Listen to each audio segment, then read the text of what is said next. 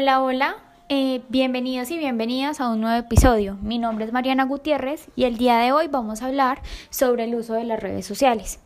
Tenemos en este podcast a una invitada muy especial llamada Isabela Gallego, quien es una estudiante perteneciente a la generación Z, quien está muy familiarizada con el uso de las redes sociales y su funcionamiento. Hola Mariana, muchas gracias por invitarme a tu podcast. Los temas de hoy son súper interesantes, porque no mejor comenzamos? Las redes sociales empezaron a surgir alrededor de los 90. Tuvieron un gran impacto en los adolescentes y jóvenes de aquella época. Actualmente las redes sociales se han convertido en más que un simple medio de comunicación. Han evolucionado de tal manera que ahora no solo influyen en conexiones personales y sociales, sino que ahora también influyen en la manera de hacer negocios. Es una herramienta que implementamos para generar contenido en nuestro ámbito laboral que hasta ahora ha sido de mucha ayuda para las nuevas generaciones de emprendedores y nuevos negocios que quieren posicionarse y ser reconocidos por su marca. Yo creo que las redes sociales han sido una gran herramienta para nuestra generación dentro de demasiados ámbitos, ya que las redes sociales por sí mismas son muy extensas Creo que tal vez el mayor inconveniente de las personas con las redes sociales es que intentan responsabilizarlas por cosas que no están dentro de la responsabilidad de las redes sociales. Por ejemplo, el contenido al que acceden los niños pequeños. Yo creo que los niños pequeños deben contar con alguna, algún tipo de censura o de filtración de contenido por parte de sus padres. Estoy totalmente de acuerdo. Un niño no debe eh, estar 100% eh, a disposición de las redes sociales, ¿sí? No puede ver contenido que no está generado para él, porque esto puede generar que esto puede generar que el niño quiera hacer lo mismo que ve en las redes sociales.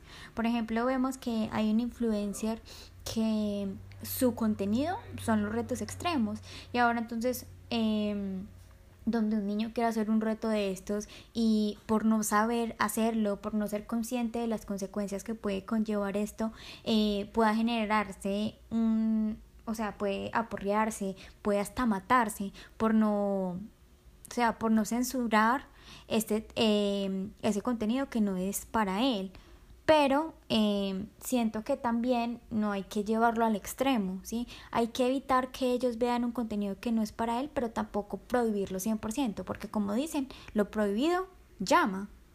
Yo creo que también en ese sentido las personas eh, suelen dar como eh, responsabilidad o les dan la culpa a los influencers que hacen este tipo de contenido. Pero yo creo que los papás deben ser conscientes de que está viendo a su hijo y si no le van a prohibir que verá en ese tipo de contenido, por lo menos explicarles que hay cosas que son peligrosas y que van acordes a cierta edad y que uno no puede hacer porque hay ciertos impedimentos en la vida, pero también esperan como que las redes sociales o el mundo cría a sus hijos, cosa que es responsabilidad de ellos. Me parece que también intentan como lavarse las manos de la responsabilidad de sus propios hijos. También yo creo que, como tú dices, lo prohibido llama y no significa que no haya que prohibirle cosas a los niños porque sí hay que hacerlo, pero hay que explicarles el por qué, porque los niños son niños y son curiosos y buscan hacer cosas y entender el porqué de las cosas. Llega una edad en la que por todo preguntan, todo les parece interesante, todo les parece una incógnita y para ellos algo prohibido va a ser algo interesante. Entonces hay que explicarles que las cosas que no se les permiten hacer es porque representan un peligro, explicarles razones para que ellos no lo busquen y no metan sus manos en el por simple curiosidad. Es verdad. Aparte, las redes sociales no son solo para los niños o jóvenes. Hoy en día vemos que los adultos, incluso nuestros abuelos la utilizan para trabajar, para estudiar, porque gracias a ella, por ejemplo, durante la pandemia que se vio y empezó en el 2020, nosotros los jóvenes pudimos estudiar, pudimos terminar nuestros colegios, pudimos empezar nuestra universidad, porque entonces si estas no hubieran existido, si no hubiéramos tenido nuestras clases virtuales, todo esto se hubiera parado hasta que la pandemia se terminara. Entonces también vemos que a pesar de que las redes sociales tienen eh, pro, eh, contras, tiene muchos pros y muchas veces las personas que critican las redes sociales no ven los pros que tiene. Sí, yo creo que también critican mucho, por ejemplo, el, el asocialismo que de pronto generan los jóvenes por tanto contacto con redes sociales, pero no piensan que, por ejemplo, en la situación del año pasado fue el único contacto social que teníamos. Exacto. Entonces, sí, o sea, llega un punto en el que puede llegar a ser tóxico, puede ser malo para nosotros, pero también es una herramienta de ayuda porque yo siento que por lo menos yo, sin redes sociales el año pasado, hubiera eh, sentido la pandemia como algo mucho más difícil. Es verdad. Aparte, pues en este mundo no hay algo 100% bueno o 100% malo. Todo tiene pros y contras. En este caso considero que las redes sociales han sufrido de muchas críticas, eh, especialmente porque dicen y, y sienten que las redes sociales nos han alejado, nos han no, nos ha quitado nuestra empatía hacia las otras personas. Eh, nos hemos vuelto, piensan que nos hemos vuelto menos eh, sociales, menos emotivos, menos familiares, pero eh, a mi parecer esto va más que todo a, una persona. No pueden esperar que una persona que no le guste socializar, que nos, no le guste estar en una reunión mm, con muchas personas, no le guste bailar, eh, lo haga o simplemente porque no tuviera redes sociales. No sé si me, si me explico. Sí, uno no puede esperar que alguien que sea eh, tímido deje de ser tímido solamente porque se regula su uso de redes sociales o que alguien extrovertido eh, va a dejar de ser extrovertido simplemente porque consume muchas redes. Yo creo que eso también va dentro de lo que compone una persona como lo que es. Aparte, de hecho me parece que es algo muy positivo con lo que dices de la empatía eh, he visto que por redes sociales se muestra algo muy empático. Yo creo que las personas antes eh, a veces encuentran como ayudas por redes sociales. He visto que muchas personas a veces cuando suceden calamidades eh, buscaban métodos de ayuda por redes sociales, publican historias, publicaciones en Facebook, en Instagram, donde dicen que se reciben donaciones. Es un método de de compartir información mucho más útil que por ejemplo pasando volantes, cosas que se hacía anteriormente. Entonces creo que dicen que no tenemos empatía, pero al mismo tiempo eh, las personas se vuelven mucho más empáticas gracias a esto. También creo que lo que hablas de ser menos o más sociales depende más de lo que es una persona y eso no va a dejar de ser así por redes sociales o no. Aún así, todos utilizamos redes sociales. Si empezamos a ser menos sociales, vamos a ser todos. Entonces va a ser un problema en común, no va a ser como que solamente yo deje de ser social. Y si es un problema, no lo vamos a negar, pero no es algo de solamente una persona o dos y no va a cambiar simplemente si tú controlas el uso de redes sociales de tu hijo de 16 años. Sí, siento que buscamos a alguien o algo para que para culpar, eh, para no tomar conciencia de que en realidad los culpables somos nosotros como personas.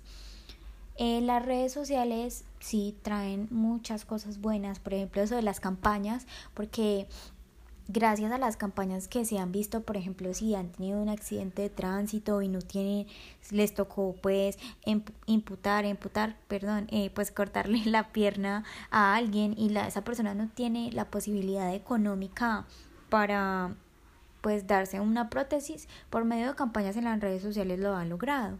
Entonces, mm, considero que eso es una parte positiva y una parte positiva es que hay mucha información, hay exceso y muchas veces esta es errónea, ¿sí? Entonces, por ejemplo, que veamos una foto de una mujer llorando y al lado aparece el novio, entonces, eh, que entonces empiecen a criticar el novio, que le hizo llorar, que le hace maltrato psicológico, que le pega, que la maltrata y en realidad el contexto de la imagen es que ella está llorando, que porque está triste, porque extraña a su familia y el novio está a un lado intentando darle consuelo. Entonces siento que mm, a pesar de que sí, esto llega, gracias a esto llegamos a muchas, a muchas partes, ayudamos a otras personas, también hay mucha desinformación, hay mucha falta de información.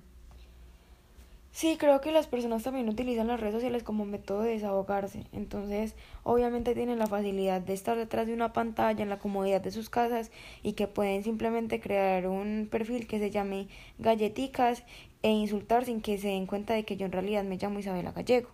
Entonces, eh, es muy fácil hacerlo desde la comodidad de un hogar, de atacar a todo el mundo y descargar la ira que uno viene cargando desde todo su día estresante o su vida en general eh, contra alguien que no se va a dar cuenta que somos nosotros, me hago entender.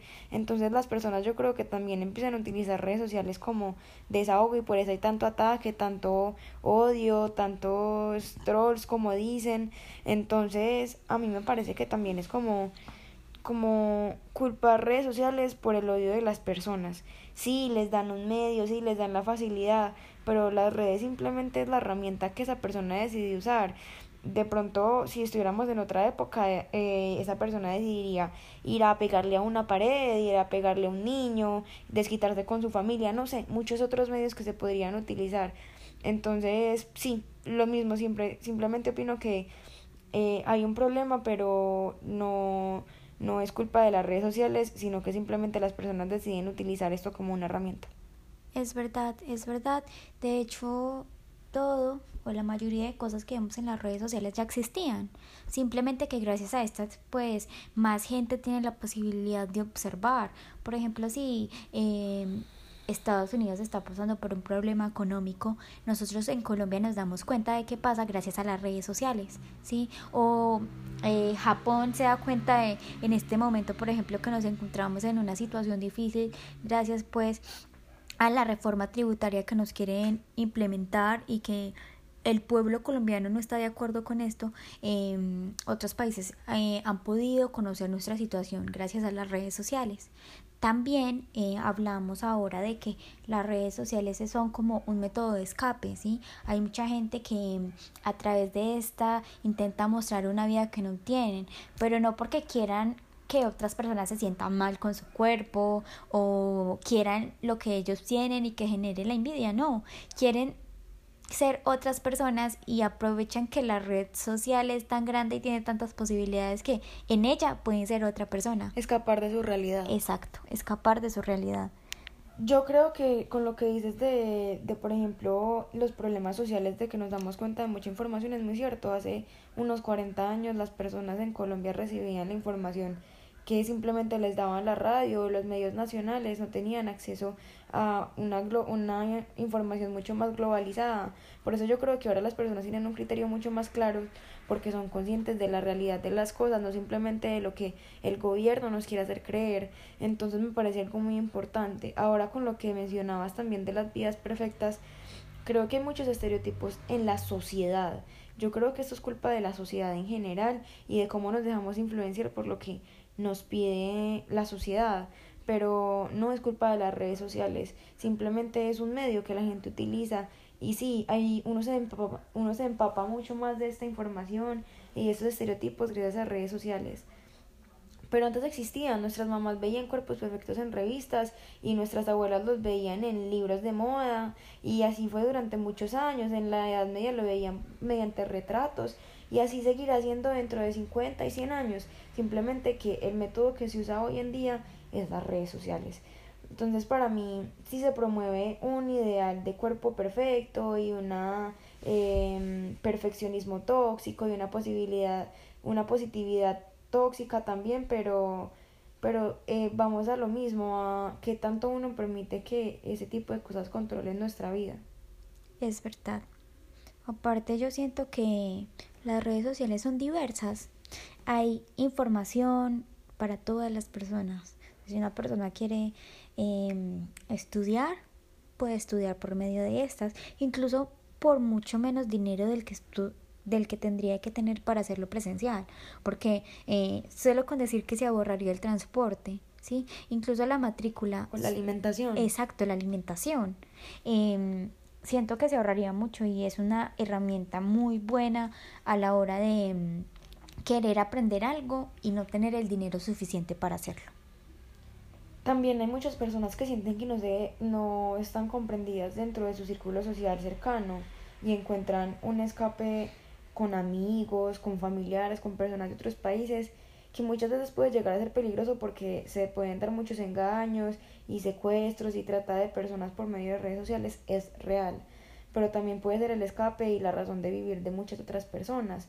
Entonces yo creo que las redes sociales tienen más cosas positivas que negativas, sino que como, como la mayoría de las personas decidimos ver más lo negativo. Sí. Aparte, las redes sociales día a día están evolucionando cada vez más, llevando con esto factores positivos para que los procesos de, mercadotecnia e implementación de nuevas formas de publicidad a través de estas redes de comunicación. Eh, aparte, eh, yo siento que gracias a estas redes sociales muchas personas han podido emprender, han podido encontrar como su, su lugar en el mundo, han podido encontrar su vocación. Por ejemplo, una persona que quiera vender tortas pero no tiene para el local, no tiene para pagar la publicidad que requiere, pues por ejemplo, mm, una persona que entregue volantes, ¿sí? Entonces, ¿qué hace? Crea una página de Instagram, eh, le toma fotos a sus productos, que incluso eso para eso no necesita dinero porque tiene su celular y gracias, eh, gracias, gracias a Dios en este momento las redes sociales son gratis, o bueno, muchas de ellas son gratis. Entonces, por ejemplo, ahí ella puede arrancar su negocio, puede darse a conocer sin necesidad de sacar mucho dinero de su bolsillo. Sí, es muy útil. De hecho, estadísticamente, eh, esta generación es la que hace más ingresos de, desde unas edades más bajas. Por ejemplo, una de las personas más ricas del mundo es Kylie Jenner y tiene solamente 22 años.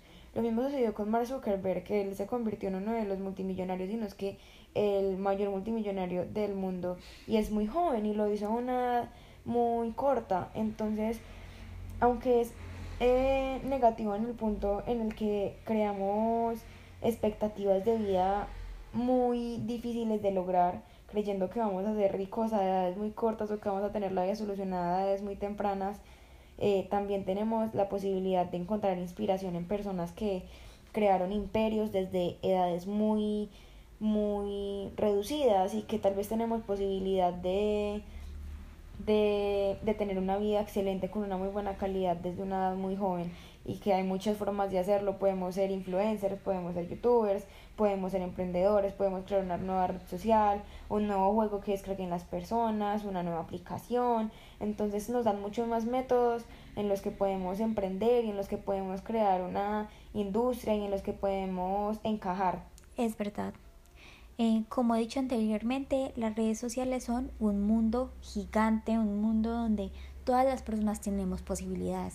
Y siento que con respecto a lo que acabaste de decir sobre las personas que hemos notado que son millonarias, que son exitosas a través de las redes sociales, em, y que ellas pueden ser como una, ¿cómo se dice eso? Como puede ser como alguien a quien seguir, alguien como... Una inspiración. Eso, una inspiración. Encontrar, por ejemplo, decir, Dios mío, si esta persona pudo hacer esto, si le gusta, por ejemplo, que Kylie Jenner le gusta modelar, ¿cierto? O le gusta crear maquillaje, ella le gusta crear maquillaje, fue, buscó, yo por qué no lo puedo hacer, o sea, yo entiendo que puede que yo no tenga tanto dinero como ella, como su familia, pero si ella pudo, ¿por qué yo no? Sí, entonces siento que también esto es una una parte muy favorable de las redes sociales. Nos ayudan a que nosotros como personas sintamos que somos capaces, de que no, sol, no es imposible, que no es algo de película. Sí, creo que en conclusión a lo que queremos llegar es que las redes sociales son simplemente una herramienta que tenemos a nuestra disposición para decidir qué uso le vamos a dar y puede ser tanto positivo como negativo y podemos empaparnos de buena información como de mala información y podemos decidir qué filtrar y qué no y cómo, cómo educar a nuestros hijos y a quién echarles culpas y cómo desahogarnos. Pero sí, en conclusión creo que las redes sociales simplemente son una herramienta y cada persona dentro de su moral y su pensamiento decide qué uso darle.